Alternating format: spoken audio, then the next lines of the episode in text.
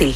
Le Conseil de la Nation Atikamek a lancé un programme de prévention des abus sexuels pour les enfants de 0 à 5 ans. J'en parle avec Constant Awashish, grand chef de la Nation Atikamek. Bonjour, Monsieur Awashish. Bonjour, Madame Peterson. Est-ce que je prononce bien votre nom? J'ai toujours peur.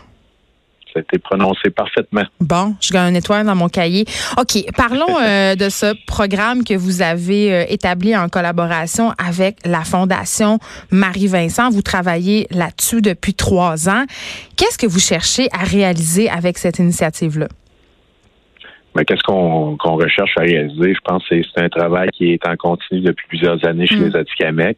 C'est vraiment un travail de, protection sociale des Atikamekw. On connaît l'histoire avec les Premières Nations, on connaît l'histoire euh, avec, les, Autochtones, mais nous, euh, de, de nation, ben, on veut s'en sortir, on veut pouvoir commencer à travailler avec les, enfants, les jeunes, euh, travailler également avec les parents pour qu'ils puissent prendre conscience des impacts sociaux de, de, tels comportements, mais de de tels comportements qui sont souvent qui ont souvent été apportés euh, par des euh, par des traumatismes qui ont été euh, qui ont qui ont subi ailleurs. Donc, vous faites allusion, vous faites allusion au pensionnat?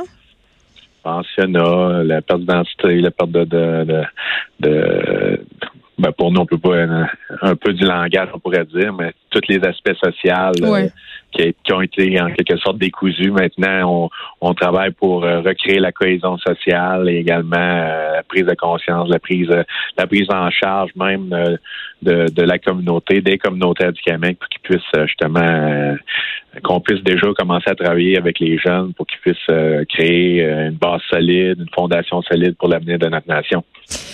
Monsieur Awacha, je vous avais dit en début d'entrevue, on connaît l'histoire avec les populations autochtones.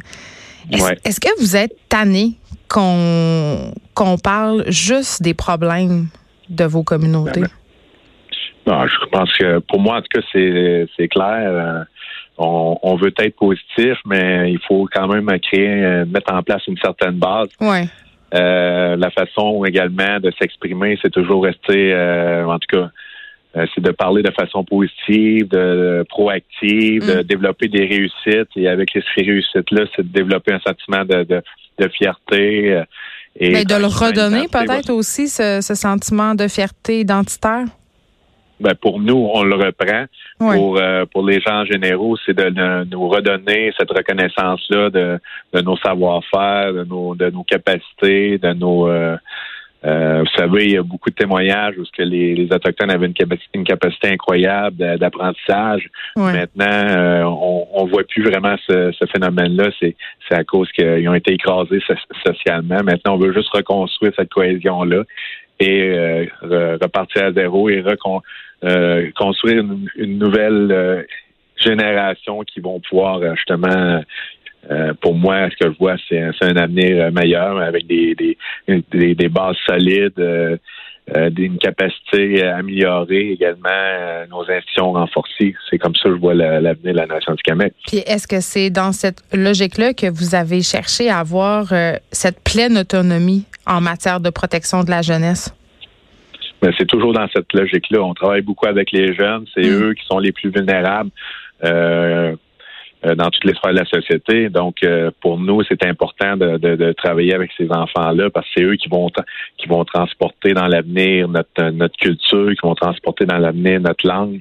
Et je pense que la moindre des choses de travailler fortement. De, euh, puis c'est un travail de acharné de longue haleine. C'est un travail en continu qu'on met en place et je pense que c'est vraiment d'y croire, c'est de travailler tous ensemble et euh, éventuellement, ça va porter fruit et euh, la nation va se porter mieux. C'est comme ça qu'il faut voir ça.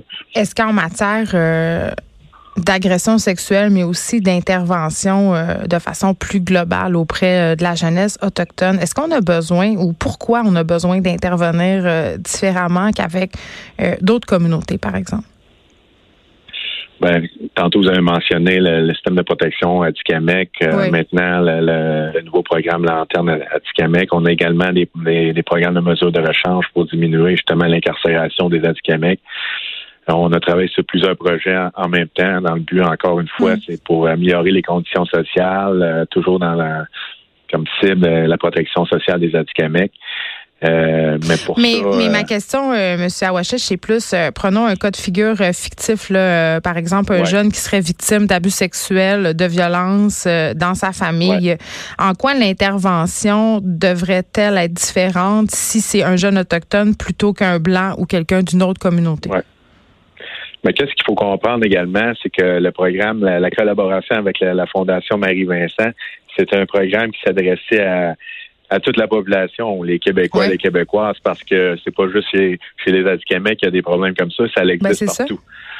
Et pour nous, la- qu'est-ce qu'on a fait, c'est qu'on a créé une collaboration avec euh, la Fondation Marie-Vincent, euh, d'utiliser leurs compétences, leur expertise, mais de l'adapter à notre culture, à nos besoins. Mm.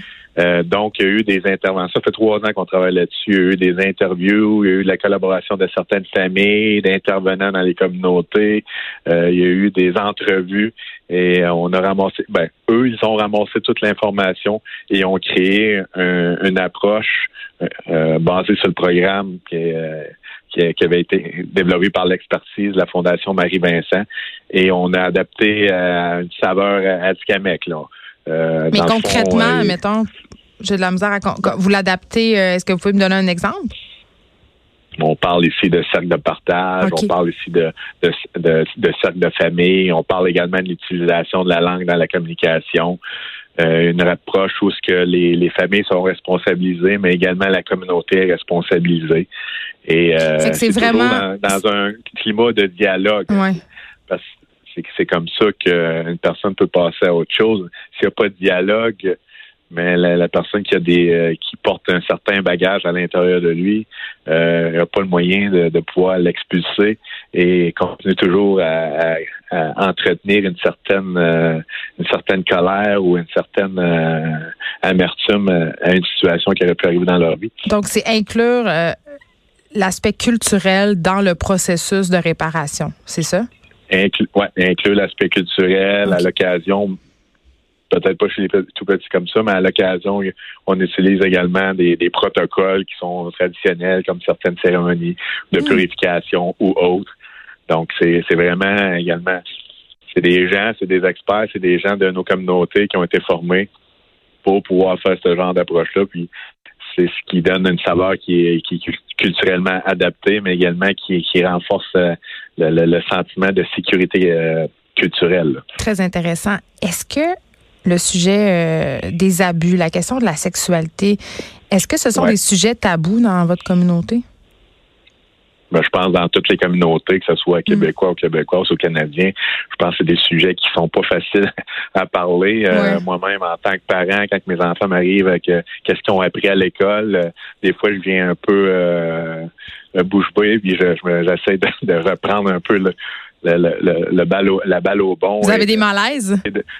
Ben, des, des malaises, des fois, on se demande toujours comment abor- aborder une, une certaine question à nos enfants. Je pense que c'est la même chose pour tout le monde. Donc, euh, encore plus dans des situations de violence sexuelle, euh, mais eux, euh, avec les compétences de Marie, la Fondation Marie-Vincent Mm. et toute la formation qu'ils ont donnée à nos intervenants, ils ont des outils, ils ont des approches, ils ont des mots-clés qu'ils doivent utiliser, qu'ils peuvent utiliser.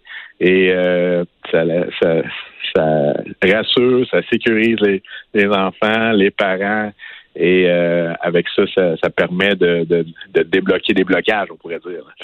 En ce moment, M. Awashi, chez la commission Laurent, à propos de la DPJ, il n'a été que très brièvement question euh, de la réalité, des réalités, parce qu'il y en a plus qu'une, évidemment, autochtone. Est-ce que vous avez l'impression que vous êtes mis à l'écart? Ouais, c'est sûr que là, on parle vraiment de la, de la DPJ. Il y a beaucoup d'Autochtones qui sont visés par la DPJ. Oui. Pour chez nous, on a réussi à avoir notre propre système. C'est Mm. sûr que ça a été un travail de longue haleine. Il faut mentionner également qu'il y a eu une collaboration de la DPJ. là. On a euh, on a quand même travaillé avec eux. On a travaillé à la démonstration que notre, notre approche était culturellement adaptée et efficace. Et ça nous a pris quand même une bonne quinzaine d'années pour euh, mettre en place tout ça. Maintenant, on a réussi. Et euh, je pense que c'est des bons exemples qui peuvent être utilisés ailleurs. D'ailleurs, on peut voir dans, la- dans, dans les rapports, euh, comme dans- quand la commission vient, lorsqu'on parle de protection de la jeunesse, Mhm.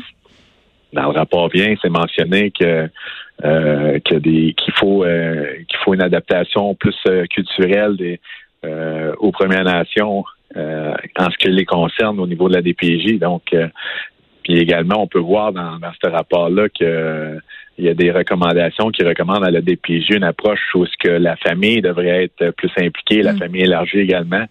On parle d'un cercle de famille. À ce moment-là, c'est pas nécessairement juste des travailleurs sociaux, des avocats, un mm. juge qui qui, qui prend le, client, l'enfant. Mais oui, on a vu, euh, on a vu des cas absolument aberrants dans le nord du Québec où des enfants euh, des Premières Nations ont été envoyés en famille d'accueil à des milliers de kilomètres de chez eux, euh, les coupant de ce fait de tout contact avec leur famille élargie, tu sais. Tout à fait. C'est quand même assez aberrant. Des situations qui sont, c'est très aberrant, c'est très triste, c'est très désolant dans, la société dans laquelle on vit aujourd'hui. Euh, mais je pense qu'il y a encore il y a beaucoup d'espoir. Les gens sont beaucoup euh, sont plus conscients de la, la, réalité. Et je pense que tranquillement les choses changent, mais il faut continuer à travailler, il faut continuer à, y croire euh, tous ensemble. Puis le sort de, des, des, de, nos enfants à titre autochtone vont s'améliorer, mais également le sort de, des enfants non autochtones devrait s'améliorer également. Constant Awashish, merci de nous avoir parlé. Vous êtes grand chef de la nation Atikamek. Je, vous, je rappelle qu'on vous parlait dans le cadre de ce programme qui est lancé un programme de prévention euh, des abus sexuels pour les enfants de 0 à 5 ans. Un programme qui est fait pour vous. Merci beaucoup. De 13 à 15. Les